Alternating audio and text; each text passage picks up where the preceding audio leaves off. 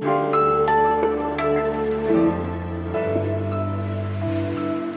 Hallo, da sind wir wieder. Es ist Montag, der 4. Januar und hier ist Was jetzt, der Nachrichtenpodcast von Zeit Online mit der ersten Folge im neuen Jahr. Ich bin Ole Pflüger und es ist natürlich viel passiert in den fast zwei Wochen, die wir weg waren. Das ist sicherlich noch aufzuarbeiten in den nächsten Tagen.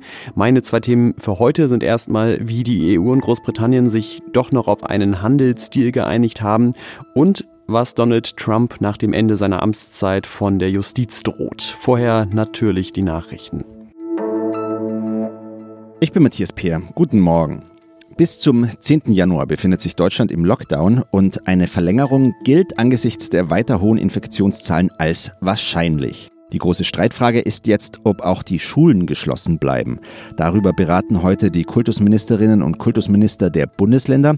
Bundesbildungsministerin Anja Karliczek hält eine vollständige Rückkehr zum Präsenzunterricht derzeit für nicht vorstellbar. Der Deutsche Realschullehrerverband fordert Fernunterricht ab einem Inzidenzwert von 100. Wenige Wochen vor dem geplanten Machtwechsel in den USA versucht Donald Trump immer noch seinen Abschied aus dem Weißen Haus zu verhindern und setzt dabei seine Parteifreunde unter Druck. Am Wochenende forderte er den republikanischen Wahlleiter in Georgia in einem einstündigen Telefonat dazu auf, das Wahlergebnis in dem Bundesstaat nachträglich zu ändern. Das geht aus einem Mitschnitt hervor, den die Washington Post veröffentlicht hat. Darin ist zu hören, dass Trump sagt, er wolle nur 11.780 zusätzliche Stimmen finden. Das würde ihm den Sieg in den Bundesstaat sichern. Die künftige Vizepräsidentin Kamala Harris wertete Trumps Vorgehen als dreisten Machtmissbrauch. Redaktionsschluss für diesen Podcast ist 5 Uhr. I have a small present for anyone who may be looking for something to read. Boris Johnson, der Premierminister von Großbritannien, hat sich hier ziemlich Mühe gegeben, finde ich, zu klingen wie der Weihnachtsmann höchstpersönlich. Am ersten Weihnachtsfeiertag, da gibt es ja in England Geschenke und Johnson hat als Lektüre an diesem Tag für zwischen den Jahren die sehr frischen 1246 Seiten Handelsvertrag mit der EU empfohlen. A deal with our friends and partners in the EU. Ganz schön dicker Wälzer, was dieser Vertrag regelt und auch was er noch immer nicht regelt, selbst ein knappes Jahr nach dem eigentlichen Brexit. Darüber spreche ich jetzt mit Bettina Schulz, die für Zeit Online aus Großbritannien berichtet. Hallo Bettina, frohes neues Jahr. Ja, hallo, frohes neues Jahr nach Berlin. Die entscheidenden Fragen waren ja der faire Wettbewerb und auch die Fischerei. Wer hat denn da jetzt deiner Einschätzung nach sich eher durchsetzen können? Ja, also ich finde, dass dieser Vertrag eigentlich zeigt, dass die gegenseitige Abhängigkeit immer noch da ist und jetzt einfach nur neu formuliert ist und über die nächsten Jahre auch immer wieder ausgetragen werden muss und verhandelt werden muss, ja.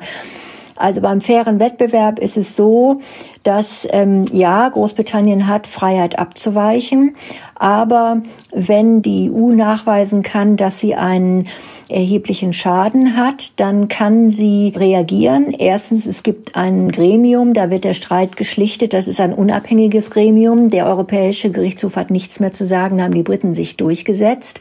Aber wenn das alles nicht klappt, dann kann die EU zum Beispiel mit äh, Strafzöllen reagieren. Beim Fisch ist es so, dass fünfeinhalb Jahre im Prinzip alles ziemlich so bleibt, wie es ist. Und äh, in fünfeinhalb Jahren muss dann wieder neu verhandelt werden. Und da haben theoretisch die Briten das Recht, äh, der EU den Zugang zu ihren Gewässern zu verweigern. Aber wenn die Briten das machen, dann hat die EU das Recht, sofort mit Strafzöllen zu reagieren und den Briten zu verhindern, dass die ihren Fisch äh, an die EU verkaufen können, was sie normalerweise immer machen. Also im Prinzip müssen sie sich dann wieder hinsetzen und auch mit Blick auf gegenseitigen Wettbewerb alles neu aushandeln, ja. Die Befürchtung war ja da, dass bei einem No-Deal-Brexit äh, es totales Chaos vor allem an den Grenzen geben würde. Ist das denn jetzt abgewendet worden damit? Also ja und nein. Die komplizierte Frage der Zölle ist jetzt nicht mehr da. Aber auf der anderen Seite muss man trotzdem Zollpapiere vorlegen, Exportpapiere vorlegen und die müssen kontrolliert werden und da stehen die digitalen Systeme vor allen Dingen auf britischer Seite noch nicht ganz. Wir haben jetzt überhaupt keinen Ärger im Moment an den Zollstationen weil einfach Neujahr ist und der Handel im Moment noch gar nicht richtig läuft. Es wird sicherlich da noch ziemlich einen Hiccup geben. Aber im Laufe der Zeit wird sich das langsam einspielen, ja. Ursula von der Leyen, die EU-Kommissionspräsidentin, die hat ja jetzt nochmal betont. Wir wissen, dass dieses Abkommen nicht alle Probleme aus der Welt schafft. Welche Probleme und Fragen sind denn noch offen geblieben da? Ja, also eigentlich ganz viel. Wenn man sich diese 1245 Seiten sind es, glaube ich, durchliest, ja, da steht an allen Ecken und Enden, dass alles Mögliche immer noch wieder neu verhandelt werden muss. Stichpunkt zum Beispiel Finanzdienstleistungen, ja. Das ist im Moment überhaupt nicht geklärt. Ähm, jetzt muss Großbritannien in 28 Gebieten die äh, EU bitten, ob sie da eine sogenannte Äquivalenz bekommen. Das heißt, Sie müssen bitten, dass Brüssel ihnen den Marktzugang gewährt.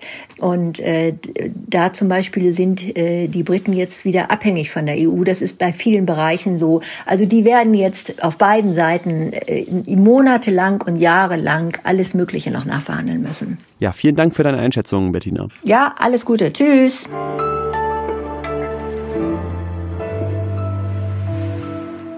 Und sonst so? In Hongkong gibt es eine ganze Reihe von Schlangenarten und wer jetzt nicht gerade Reptilienliebhaberin ist, der will die natürlich nicht so gerne im Haus haben. Egal, ob die jetzt giftig sind oder nicht, lang oder kurz.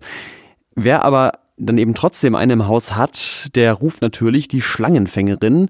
Und das Problem ist nur, leider verkaufen von denen viele die Tiere, die sie gefangen haben, wieder weiter, sodass die in Suppentöpfen landen.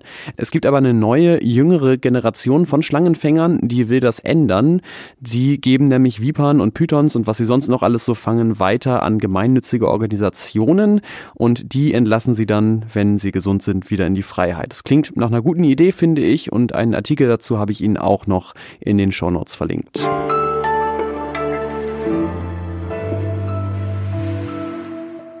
Wir reden ja viel über Immunität in diesen Tagen und ähm, darüber, wie die sich möglichst schnell bei vielen Menschen aufbauen lässt. Ein Mann allerdings, der wird seine Immunität in ein paar Wochen sicher verlieren, nämlich der abgewählte US-Präsident Donald Trump.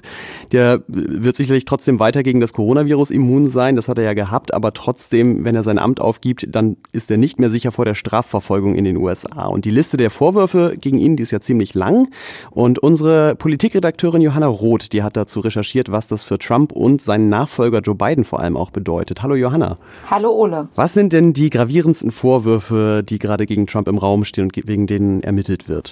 Die gravierendsten Vorwürfe, ähm, wegen derer schon ermittelt wird, also wo bereits Verfahren anhängig sind, sind wahrscheinlich die in New York. Da wird ja schon seit längerem gegen sein Firmenimperium ermittelt.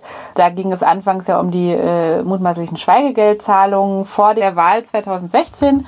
Und das hat sich inzwischen aber ausgeweitet zu einer doch recht umfangreichen Ermittlung, was die Finanzen und die Geschäfte Trumps betrifft. Es gibt aber auch mehrere Zivilklagen, Zivilverfahren, die noch anhängig sind, unter anderem von seiner Nichte Mary Trump, die ja hier auch bekannt geworden ist, weil sie ein Aufklärungsbuch oder ein Enthüllungsbuch geschrieben hat über ihren Onkel. Die klagt also auf einen Teil ihres Erbes, das ähm, ihr nicht ausgezahlt worden sei. Dann gibt es noch zwei Klagen wegen Verleumdung von Frauen, die Trump sexuell belästigt bzw. vergewaltigt haben soll früher. Ähm, also es gibt einen äh, bunten Strauß an Verfahren und langweilig wird ihm da sicherlich nicht werden. Was erwartest du denn, ähm, inwieweit sich sein Nachfolger Joe Biden da einmischen wird in dieses Thema? Das ist ja wahrscheinlich schon ein bisschen heikel für ihn, oder? In diese Verfahren wird Joe Biden sich ganz bestimmt nicht einmischen und ein mögliches Verfahren oder überhaupt eine mögliche äh, Bedrohung für Trump, über die ich jetzt noch gar nicht gesprochen habe, ist natürlich die Frage, inwieweit aufgeklärt und ermittelt wird gegen ihn, inwieweit er sein Amt missbraucht hat. Also wir haben ja alle noch den Sonderermittler Robert Mueller im Kopf, der eben wegen der russischen Einmischung in die Wahl 2016 ermittelt hat. Ähm, und der hat in seinem Bericht ja äh, durchblicken lassen, dass Trump ähm, mehr als einmal die Justiz behindert hat, mutwillig. Ähm, da ist eben die Frage, welche Konsequenzen es zum Beispiel für sowas noch geben wird. Also es gibt viele mutmaßliche Vergehen Trumps während seiner Amtszeit. Das, was ich jetzt gerade gesagt habe, bezog sich ja nur auf ähm, die Zeit, äh, bevor er Präsident war und wie eben seine Amtszeit juristisch aufgearbeitet werden wird. Das ist nochmal eine ganz andere Frage. Und das ist für Joe Biden natürlich ein Dilemma, denn einerseits muss er das Vertrauen in die Institutionen und gerade in das Justizministerium wiederherstellen, das ja durch den doch sehr Trump-loyalen William Barr in den vergangenen Jahren ähm, ziemlich viel an Reputation eingebüßt hat. Und der Justizminister oder die Justizministerin, das ist ja das so ziemlich letzte prominente Amt, was Biden noch nicht besetzt hat. Ich wollte gerade sagen, gibt es da einen Zusammenhang ähm, zwischen diesen beiden ja, Dingen? Ja, also es ist natürlich, das ist vielleicht die, die wichtigste Besetzung seines Kabinetts und das ist, ähm, wird auch mit Spannung erwartet, weil das natürlich jemand sein muss, der größtmögliche Integrität hat.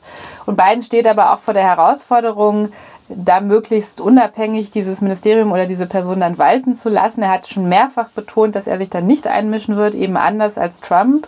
Es ist aber natürlich auch das politische Dilemma, da einen Weg zu finden, sozusagen eine neue Ära zu beginnen, einen ganz klaren Bruch zu vollziehen mit Trumps Politik und gleichzeitig eben die Trump-WählerInnen nicht, nicht vollständig zu verprellen und eben so eine Art Tribunal für Trump zu schaffen, das wird sicherlich eine sehr große Herausforderung vor Joe Biden werden.